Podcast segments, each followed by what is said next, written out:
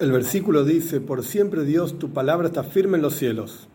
¿Qué quiere decir esto? Si Dios no tiene boca, no tiene forma, no tiene cuerpo, ¿qué quiere decir la palabra de Dios?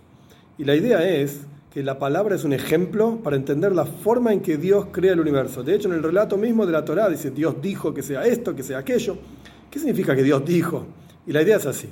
Así como nosotros, cuando hablamos, tenemos que ejercer la fuerza de hablar, y ahí se escucha lo que decimos, de la misma manera el mundo entero es creado instante a instante por Dios. Dios está, por así decir, constantemente hablando. Su palabra está firme en los cielos. Y esto lo que quiere decir es que es diferente de lo que piensan muchos, que Dios creó el mundo y se fue a pasear y el mundo está ahí andando solo de vez en cuando viene y se involucra. No, Dios está constantemente creando absolutamente todos los asuntos del universo. Cuando pensamos en este asunto y meditamos sobre esto, podemos sentir la presencia de Dios mucho más fuerte en todos los aspectos de nuestras vidas.